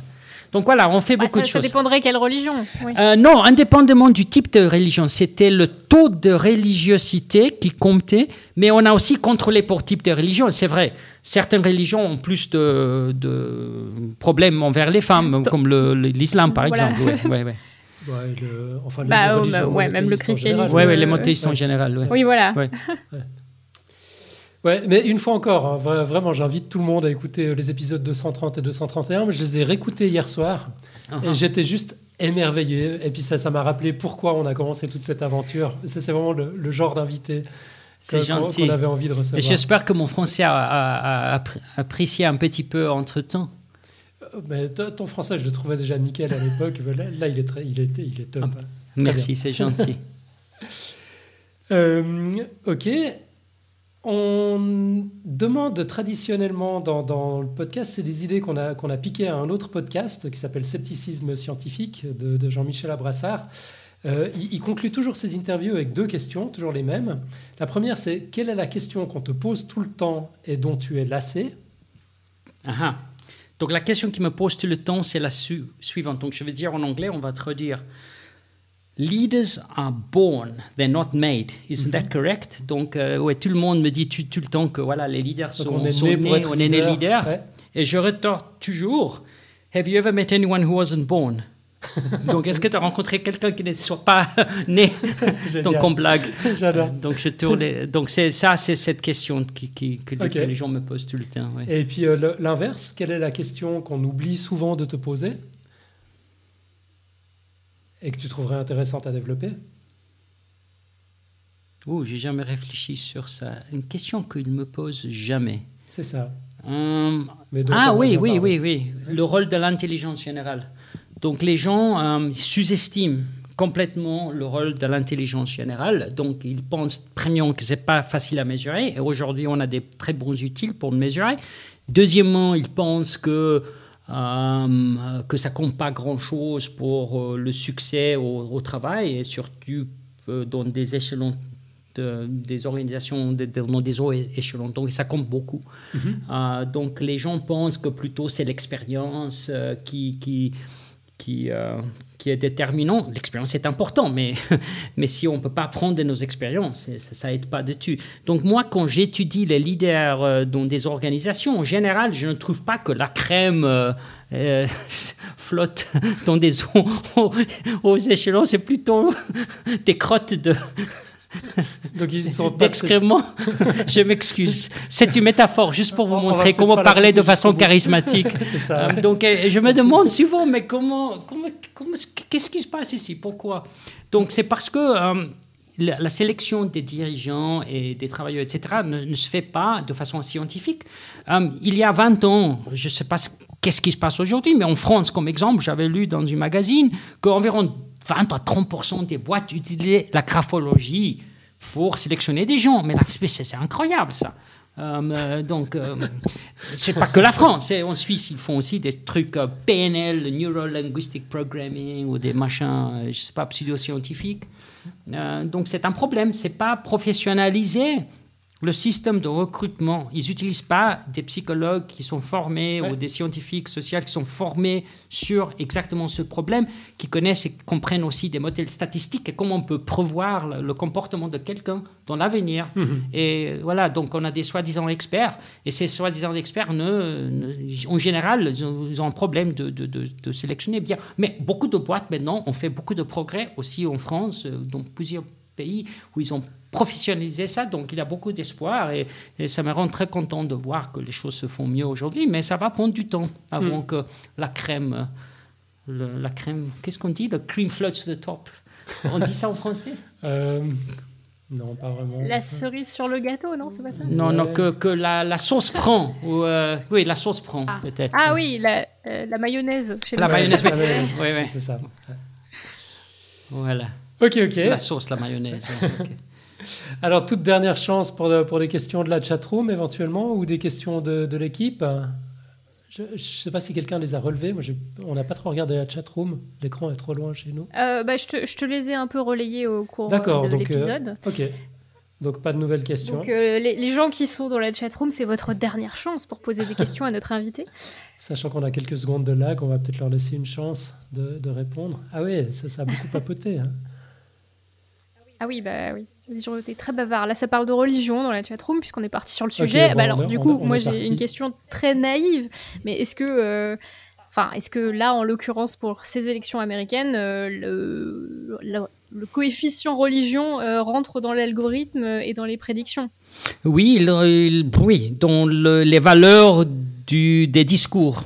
Donc, c'est les valeurs que les deux politiciens défendent. Donc, en général, Trump, il est pour euh, pro-guns, donc pour des flingues, euh, pour Dieu, pas trop pro-gay. Euh, les Biden, de l'autre côté, sont anti pour avortement, anti-flingue et plutôt laïque. Donc là, ces, ces, choses-là vont jouer dans les valeurs qu'on code dans les discours. Donc la religion joue toujours un rôle et c'est bizarre que dans tout autre pays civilisé, la religion baisse, mais aux, États-Unis, ça, ça, augmente. C'est incroyable. Hmm le rôle de la religion. C'est incroyable. Je ne comprends pas. On a Gépif qui pose une question pratique dans la, dans la chat-room. Il dit euh, Du coup, si je veux devenir président américain, il suffit que je parle un peu fort et que je dise, et que je dise n'importe quoi? Non, tu ne peux pas dire n'importe quoi. Tu dois, tu dois parler euh, avec des métaphores et défendre certaines valeurs, mais pas n'importe quoi. et puis comme Même avec une mauvaise grammaire et une mauvaise élocution. Oui, c'est vrai, mais Trump, il ne peut pas dire une phrase correctement, mais George hein. Bush euh, non plus. c'est vrai, c'est vrai. C'est incroyable. incroyable. Et pourtant. Et il y avait euh, Caro euh, C dans la dans la chatroom aussi qui, qui disait au, moment où on parlait du fait qu'il y avait qu'un seul type d'intelligence, est-ce que tu peux donner ta définition euh, Elle demande si ça marche aussi pour les dauphins, les fourmis, etc. Donc l'intelligence, c'est la capacité d'apprendre. C'est tout. Oui, c'est pas la capacité d'adapter, parce qu'adapter, ça peut venir des différentes sources. Et, euh, et, si quelque chose adapte, on ne va pas dire forcément que c'est intelligent parce que quelque chose qui n'a aucune intelligence peut s'adapter très bien à l'environnement. Donc, ce n'est pas l'adaptation, c'est si on est capable d'apprendre des signaux dans l'environnement. Et euh, certaines choses se font avec les insectes, mais c'est génétiquement programmé, donc s'il y a peu d'apprentissage. Mhm. Euh, l'apprentissage, c'est quelque chose où on peut transmettre la culture, etc. Donc des grands singes et des, choses comme ça.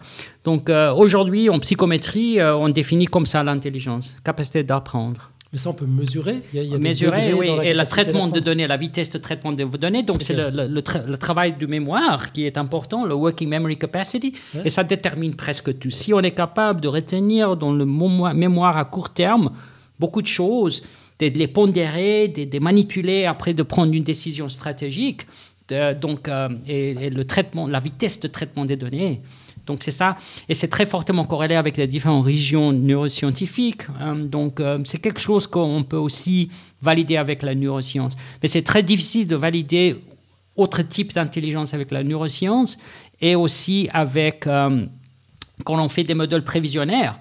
Prévisionnels, euh, si on contrôle pour l'intelligence générale et on y ajoute intelligence émotionnelle, intelligence mhm. esthétique, je sais pas n'importe quoi.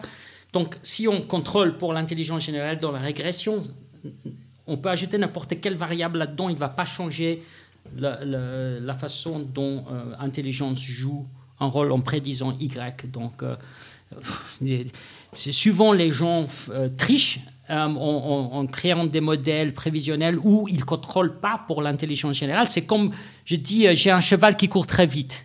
Et la première question, tu vas demander, mais par rapport à quoi? Donc, euh, si on va tester si notre cheval court vite, on doit le tester contre le champion. Donc, aujourd'hui, le champion, c'est l'intelligence générale. Il faut le mettre dans le modèle de régression. Donc, si ton cheval peut gagner contre ça, donc voilà, là, je vais être très impressionné. Mais souvent, il euh, crée des conditions où il met des chevaux décrépites qui, gagnent euh, le, concours, mais, mais qui prend beaucoup de temps de, de, finir la course. Oui. Et euh, j'ai encore une question pratique, juste pour euh, visualiser comment fonctionne ton algorithme. En fait, vous faites passer euh, des discours du coup de ces présidents à la moulinette pour pour voir quelle fréquence de mots ils utilisent, quel quel type de langage ils ont. Non, c'est comme ça que ça fonctionne? C'est pas le fréquence. Non, non, il, il extrait des la substance de ce qu'on dit. Donc, il pas la fréquence des mots, il, il, il, il, détermine, par exemple, avec une combinaison des mots, s'il y a une métaphore là-dedans, s'il y a... Hmm. Une... Mais le, le, matériel de départ, c'est quand même le discours. Ah, le matériel de départ, c'est le discours, et phrase par phrase, où on, on dit à l'ordinateur, dans cette phrase-là, il y a une métaphore et rien d'autre. Dans cette phrase, c'est rien. Dans cette phrase, il y a un contraste, une question rhétorique. Dans cette phrase, rien. Dans cette phrase, il y a ça. Donc, il voit beaucoup, beaucoup, beaucoup de différents exemples. C'est comme avec, euh, comme on forme des, deep neural networks pour reconnaître des animaux. On dit, voilà, ça c'est un chat, ça c'est pas un chat, ça c'est un oiseau, etc. Donc, il apprend après plusieurs milliers d'exemples. Et, et c'est plus un petit peu plus difficile avec les mots, mais c'est la même chose. C'est un traitement des signaux. Donc, je m'en fous si c'est visuel, euh, acoustique euh, ou de combinaison des mots. Pour un euh, electrical engineer, c'est la même chose. C'est un mm. signal qui doit être traité et il le traite. C'est pour ça que je travaille avec ces, ces, personnes-là. Ils sont, je pense, les scientifiques computer scientists sont très forts, mais les plus forts sont aussi les gens qui connaissent computer science, mais aussi signal bah processing, les ingénieurs qui, qui, font traitement des signaux. Mm. Incroyablement forts. Et alors, Peut-être que c'est une question euh, débile, mais est-ce que est-ce qu'on peut analyser euh, le discours d'autres personnes, je sais pas, des youtubeurs sur internet ou des choses comme ça, et prédire s'ils vont avoir du succès grâce à, ton algorithme C'est une très bonne question, et c'est pas débile de tout, c'est une question très intelligente. Euh, en fait, on a fait exactement ça avec les discours TED. On a mesuré le taux de charisme pour prévoir combien de views ils auront. on a fait la même chose avec des tweets. Donc, on a analysé des tweets avec notre algorithme encore une fois, pour voir si on peut prévoir combien de fois un tweet va être retweeté. Donc oui, plus on a du succès dans les médias sociaux, plus je suis assez sûr que ces personnes-là sont capables de parler euh, de façon charismatique.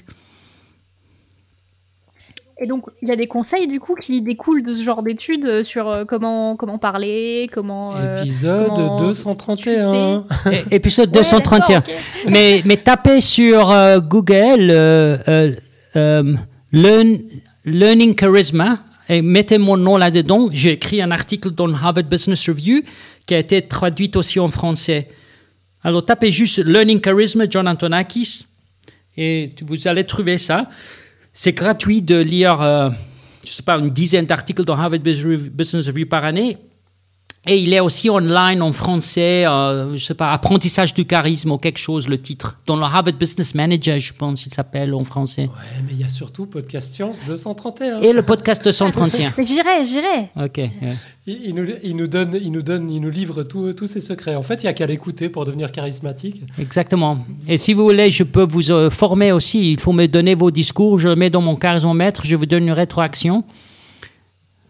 Mais euh, en fait. On, voudrait euh, une analyse des épisodes de Podcast Science pour savoir lesquels vont le mieux marcher. Ah, oui, plus il y a des métaphores plus dans les podcasts, plus ils seront téléchargés.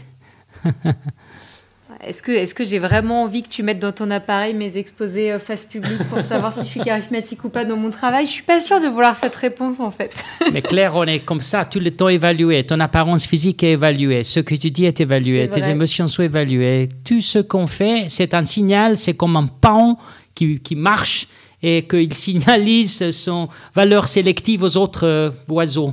Donc on fait ça tout le temps, pas pour des raisons sexuelles, mais pour euh, aussi euh, pour d'autres raisons, pour avoir une performance. oui, aussi. aussi. aussi. Ouais.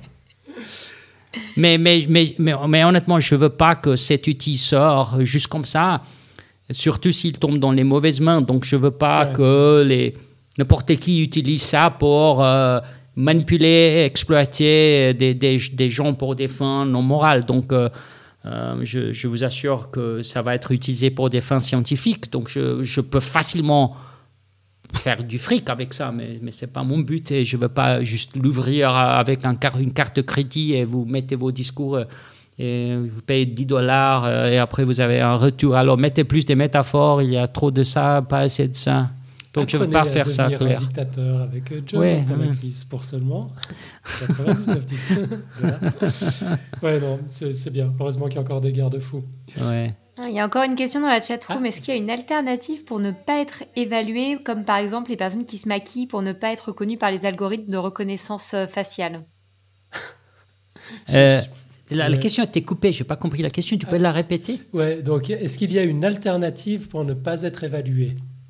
Comme par exemple se maquiller pour échapper à la reconnaissance faciale. Ah. Mais je pense que c'est voilà, c'est une question. Oui, les masques maintenant. Covid nous aide beaucoup parce que c'est difficile pour les ordinateurs maintenant. Gardez les masques pour toujours, jusqu'à.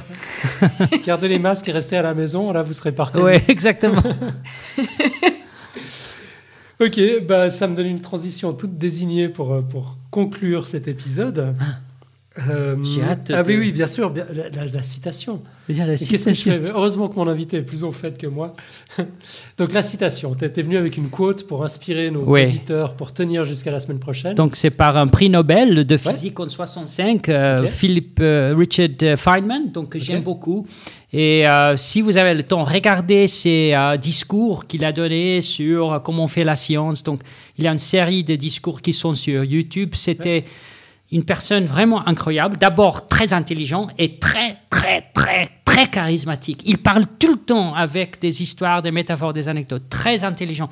Et nous avons écrit un article il y a deux ans que, sur comment on peut utiliser les expériences pour étudier la science sociale, parce qu'au début, comme euh, on avait dit euh, avant, donc aussi dans mon domaine, euh, les gens ne faisaient pas des expériences, c'était des philosopheurs, des, des penseurs. Mm-hmm. Et donc, c'est ça que M. Feynman a dit. Il a dit si une nouvelle hypothèse va à l'encontre des résultats d'une expérience, l'hypothèse est erronée. La clé de la science se trouve dans cette déclaration. L'élégance et la beauté de votre présomption ne fait aucune différence. Son intelligence, l'identité de la personne émettant la présomption ou encore son nom ne fait aucune différence. Si l'hypothèse va à l'encontre des résultats d'une expérience, elle est erronée. C'est aussi simple que c'est là. Ok, donc quand Biden gagnera, on pourra dire qu'il y avait un paramètre faux dans l'hypothèse. Peut-être, peut-être, oui. Mais comme j'ai dit, le modèle n'est pas parfait, ça marche 83% euh, des cas. Et il y a, il y a certaines élections, on ne comprend pas pourquoi ça ne marche pas, mais encore une fois, on ne peut pas mettre trop de variables parce qu'on a très peu d'observations. Donc ça, on appelle ça overfitting euh, dans, dans notre domaine. Mais quand même, le, le, le coefficient de de détermination, donc le R carré dans le modèle est 0,96, donc c'est très très élevé. C'est comme on ah explique tout très très très bien, mais c'est pas parfait. En, physique, on aimerait avoir un, R carré qui est presque 1, euh, 99. Donc on n'est pas encore là, donc on va se tromper de temps à autre, et c'est dans le et jeu. c'est cette fois-là. Oui, j'espère, j'espère, j'espère, j'espère, j'espère, j'espère. On est d'accord. Oui. Ok, euh, tu, tu, tu m'enverras euh, la citation de Oui, oui, absolument, je l'envoie maintenant. Les notes de l'émission, merci beaucoup. Et puis, ben, moi, pour conclure cette émission, euh, je tiens à tirer ma révérence à Black Mirror. C'était déjà sympa sur Netflix, mais j'avoue que ces quatre dernières saisons, en totale immersion, grandeur planétaire, a été très convaincante. Et j'espère qu'elle nous aura donné à réfléchir. Maintenant, je propose qu'on arrête les conneries et qu'on revienne à une vie normale, s'il vous plaît. Début de réponse en direct de Washington à partir du 3 novembre, donc si tout va bien. En attendant, un immense merci à notre invité John Antonakis. Tu, tu reviens dans 4 ans?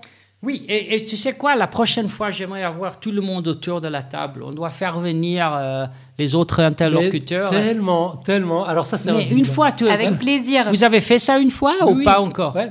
Ah oui. Ouais, on fait ça de temps en temps. On appelle ça des émissions radio dessinées. Donc on se réunit tous dans, ah. dans un coin. On, a des dessinateurs qui viennent illustrer ce qu'on raconte en temps réel, qui ont fait une ah. pause régulièrement dans la, présentation des dossiers pour montrer les dessins. Et puis, bah, on, choisit une thématique et puis on, l'aborde sous, plusieurs angles. Notre grande spécialiste des radios dessinées, c'est Claire, justement. Ah oui. Mais en ce moment, c'est un petit peu compliqué de les organiser. On était censé en avoir une samedi, euh, justement, au musée du Havre. OK. Ça fait deux fois qu'elle est repoussée à cause euh, à cause des distanciations sociales et des mesures sanitaires, mais on, ne désespère pas de la faire un jour cette radio dessinée. Oui, moi j'aimerais utiliser le mot distanciation physique. Je suis tellement d'accord avec toi. Oui, il faut qu'on arrête de parler. Tu as raison. et on a un article sur ça. J'ai oublié de dire. Je suis très excité. Je peux juste citer une petite étude qu'on fait maintenant. Totalement. On a des discours des gouverneurs aux États-Unis. On code le charisme avec le charismomètre. On code s'ils demandent aux gens de se distancier ou prendre d'autres précautions. Et après, on observe qu'est-ce qui se passe. En vrai. En vrai, ah avec les mobile phone towers. Donc, combien de gens euh, ne bougent ah pas, ils restent. On peut prédire très bien quel gouverneur sera euh, efficace sur la base de son charisme et s'ils si utilisent toutes ces astuces. Donc c'est incroyable, on est, on est en train maintenant d'écrire ces articles et on fait aussi une expérience, on, on manipule les discours. Et donc ça, euh, j'espère qu'on va l'envoyer très très vite à une très bonne revue scientifique générale, euh, comme je sais pas, Human Nature Behavior ou quelque chose comme ça, parce que c'est très très important. Donc encore une fois, le charisme c'est pas l'alpha et l'oméga de, du, leadership. Donc la base doit être l'intelligence de la personne et ses valeurs. Et, le charisme aussi compte. Donc je fais une supposition que les gens sont aussi euh, assez ouais, J'espère qu'ils sont intelligents, mais malheureusement, on peut voir que le charisme peut, aussi marcher avec des gens qui ne sont pas intelligents. Et c'est ça qui est dangereux quand on a des manipulateurs ou des personnes comme Hitler euh, qui ont le charisme. C'est là où ça, ça, crée de la catastrophe. Mais aussi, le charisme peut aussi aider, comme chez Mandela, chez, chez, chez Gandhi euh, ou des personnes comme ça qui étaient morales. Comme euh, Arden en Nouvelle-Zélande. Elle, elle est waouh! Ça, c'est un badass prime minister. Elle, est incroyable, incroyable. Très charismatique pour moi. Arden et Jacinda, c'est fantastique. Et j'étais très content de voir qu'elle a gagné avec un, avec un tsunami de, de majorité mhm. très, très large. Oui. Euh, Donc le charisme c'est bien, mais pas chez tout le monde. C'est ça. c'est ça le message de la soirée. Si j'étais si j'étais l'architecte dans la Matrix, je donnerais le charisme que aux gens intelligents et que aux gens moraux. Voilà. Bon, bah, c'est ça, un chouette projet. tu me tiendras au courant. Oui, on peut créer un Matrix euh, et on peut être les architectes. On peut faire une grosse simulation. Ça va être. Euh, et après, tout le monde, on peut tester différentes hypothèses. Et après, Claire, parce qu'elle est chimiste et, euh, et, elle est biologiste, on va vraiment créer des vrais petits êtres humains qui vont marcher, parler. tu commences à me faire un peu peur là. le meilleur épisode de Black Mirror qui aura jamais été La prochaine fois qu'il vient, on va faire un épisode, on va boire quelques verres, après on va planifier ses expériences. c'est bien. On, va refaire le monde, littéralement. Mais moi j'aime beaucoup l'idée de faire un de faire un épisode tous ensemble autour de la même table dans 4 ans. Je trouve ça génial. Ok. Je suis preneur. Ouais, bah pas, pari tenu. Euh, deal, euh, mm. deal accepted. on le fait. Ça veut dire que dans 4 ans, Pod Question, c'est toujours là, tu réalises. Hein, quand même. Déjà ça, mais écoute, hein. on, est dans notre 11e année, là, c'est ça? On n'est plus à 4 ans près. C'est vrai. Ok, bah, je, finis, je, continue ma, petite tournée de remerciements en conclusion. Un immense merci à vous, les amis, à l'équipe qui porte à bout de bras ce podcast. C'était censé être tous les 15 jours, mais je vois que c'est toujours semaine après semaine. Vous êtes inarrêtables. enfin, franchement, vous êtes géniaux. C'est trop cool. Je suis trop content que, que, ça continue. Vous menez ça de main de maître, vous êtes des champions. Et puis merci bien sûr aux poditrices, aux poditeurs, à cette communauté juste incroyable. Spécial dédicace à Crayon Papier qui a carrément peint une fresque murale podcast science à Montréal dédiée aux femmes en sciences. Euh, mais merci aussi à toute la communauté, même si vous n'avez pas peint de fresque murale. Vous êtes une bonne raison de garder foi en l'humanité malgré tout ce qui se passe en ce moment. Rendez-vous la semaine prochaine avec Alexa qui reçoit Arthur Michaud. Euh, je ne sais pas trop de quoi ils vont parler. Vous êtes au courant, l'équipe? De médiation scientifique, il me semble. C'est un excellent sujet. Et puis d'ici là, que servir la science soit votre joie.